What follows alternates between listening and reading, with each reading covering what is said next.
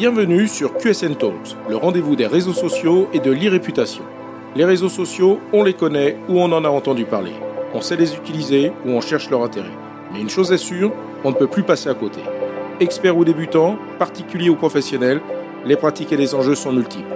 Vous voulez comprendre, apprendre ou vous perfectionner? Alors abonnez-vous à ce podcast.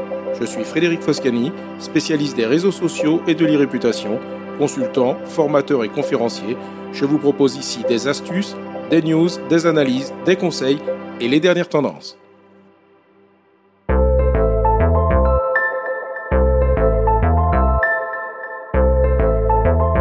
Bonjour. Aujourd'hui dans QSN Talks, je vais aborder le dramatique sujet de la guerre en Ukraine. Si à première vue cette terrible actualité semble éloignée des sujets habituellement abordés dans ce podcast, il n'en est rien, car la guerre sur le terrain s'accompagne désormais d'une guerre de l'information et de désinformation amplifiée par les réseaux sociaux et qui ne se limite pas aux seules frontières de la Russie et de l'Ukraine. La preuve en est qu'après avoir lancé l'invasion de l'Ukraine le 24 février, la Russie a annoncé ce vendredi 25 février réduire l'accès au réseau social Facebook puis de Twitter.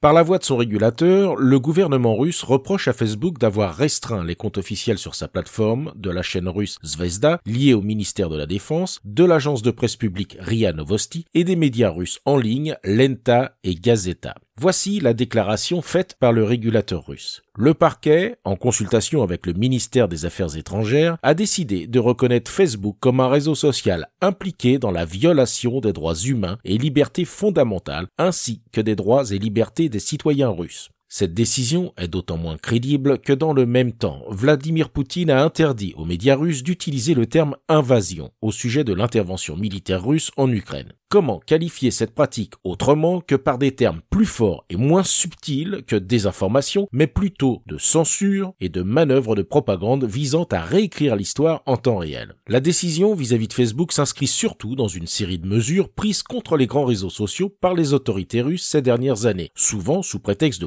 protéger les mineurs et de combattre l'extrémisme. Des plateformes comme Facebook, YouTube, TikTok ou encore Twitter ont déjà par le passé été condamnées à de multiples amendes en Russie. L'objectif est clairement de réduire l'accès à la formation qui n'émane pas des organes officiels et qui donc n'est pas contrôlable et manipulable par le gouvernement. Alors que dans le même temps, l'Ukraine et son président font des réseaux sociaux un porte-voix de ce conflit. Ainsi, Twitter est devenu le canal privilégié du président ukrainien Zelensky pour s'adresser en temps réel aux Ukrainiens et à la communauté internationale. Rien d'étonnant donc à ce que l'accès à Internet fasse partie des priorités pour les deux camps. Les Ukrainiens et les journalistes sur place dans le but de s'informer et d'informer, et les Russes pour empêcher justement l'expression de leurs opposants. C'est pourquoi Internet fait l'objet de nombreuses coupures en Ukraine couper, ralentir ou censurer les communications faisant désormais partie des stratégies dans les situations de conflit. Dans ce contexte, on ne peut que louer l'initiative d'Elon Musk qui a annoncé avoir fait activer en Ukraine le service Internet par satellite Starlink déployé par son groupe SpaceX. Pour fonctionner, ce service repose sur l'installation de paraboles au sol qui sont en cours d'acheminement vers l'Ukraine selon l'annonce faite par le milliardaire américain. Elon Musk répond ainsi favorablement à la demande qui lui a été faite le jour même, le 26 février par le vice-premier ministre ukrainien Fedorov interpellant Elon Musk justement sur Twitter. Simultanément, on assiste à un regain de fake news sur les réseaux sociaux en provenance des deux camps visant à influencer l'opinion. Fake news d'autant plus difficile à identifier qu'elle recourt au levier classique des hashtags pour augmenter leur visibilité. Un hashtag n'est pas une garantie de fiabilité. Qu'il s'agisse de hashtags comme Stand for Ukraine, Pray for Ukraine, Ukraine, Russia, chaque camp peut profiter de leur usage pour contribuer à la désinformation. Face à cette épidémie d'infox, les réseaux sociaux ont mis en place plusieurs mesures. Jeudi, Meta ouvrait un centre d'opération spécial pour l'Ukraine. Cette cellule de crise vise à détecter au plus vite les contenus haineux, violents ou manipulateurs. Celle-ci est dotée d'experts qui parlent ukrainien et russe. Facebook a aussi lancé, comme en 2011 en Afghanistan, une fonction permettant de verrouiller son profil par sécurité en un clic pour éviter que les contenus et les données personnelles d'identification puissent être accessibles. Twitter, de son côté, a publié un ensemble de recommandations à destination du public, mais aussi des journalistes. Un thread a été posté en anglais et en en ukrainien, renvoyant vers différentes pages de bonnes pratiques expliquant comment contrôler son compte et ses informations numériques. Les réseaux sociaux vont donc se retrouver face à des décisions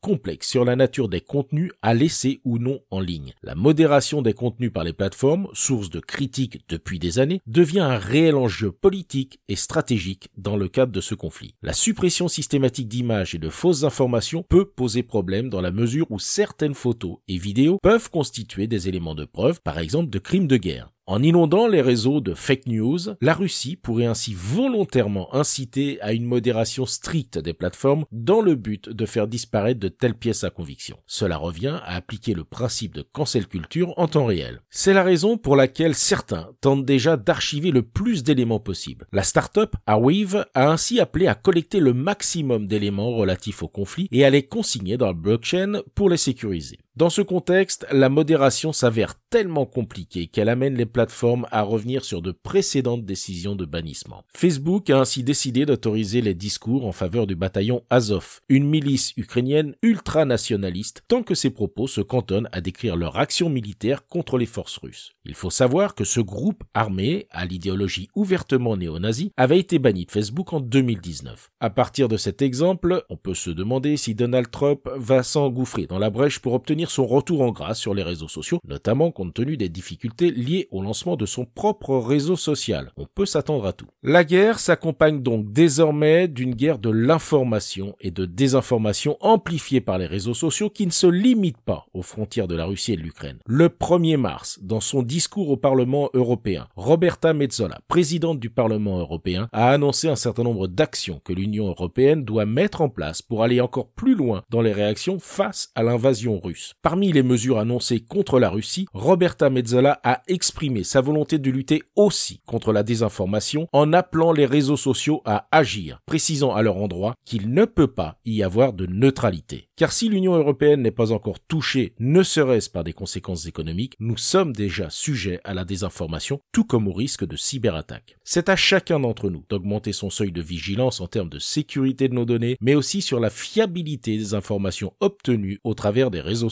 Le fact-checking, l'identification de la source et le croisement des informations doit devenir un réflexe. J'en profite donc pour préciser que le contenu de cet épisode s'appuie sur des articles de médias français, Le Monde, France Culture, Nice Matin, Les Échos, Ouest France, BFM TV, ainsi que du quotidien québécois Le Devoir et Reuters. Pour conclure temporairement sur ce sujet, je vois une opportunité suite à la décision de Poutine d'interdire le terme invasion. L'opportunité de faire jouer l'effet stressant classique. Puisqu'il ne veut plus que les médias associent l'action militaire russe à une invasion, faisons en sorte que ce terme soit encore plus diffusé et pourquoi pas grâce à un hashtag, le hashtag Ukraine Invasion. Il faut que chacun lutte à son niveau contre la désinformation, la propagande et la suppression des traces numériques liées à ce conflit en relayant justement des traces numériques fiables.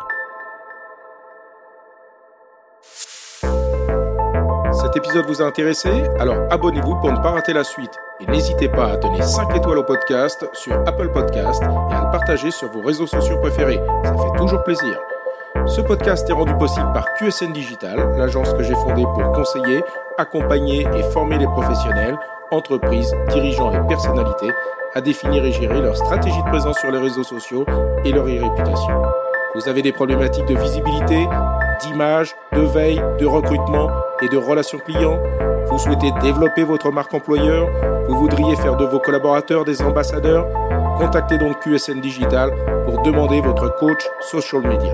Je me ferai un plaisir d'échanger avec vous. Pour me trouver, rien de plus simple, demandez à Google ou à vos réseaux sociaux. À bientôt.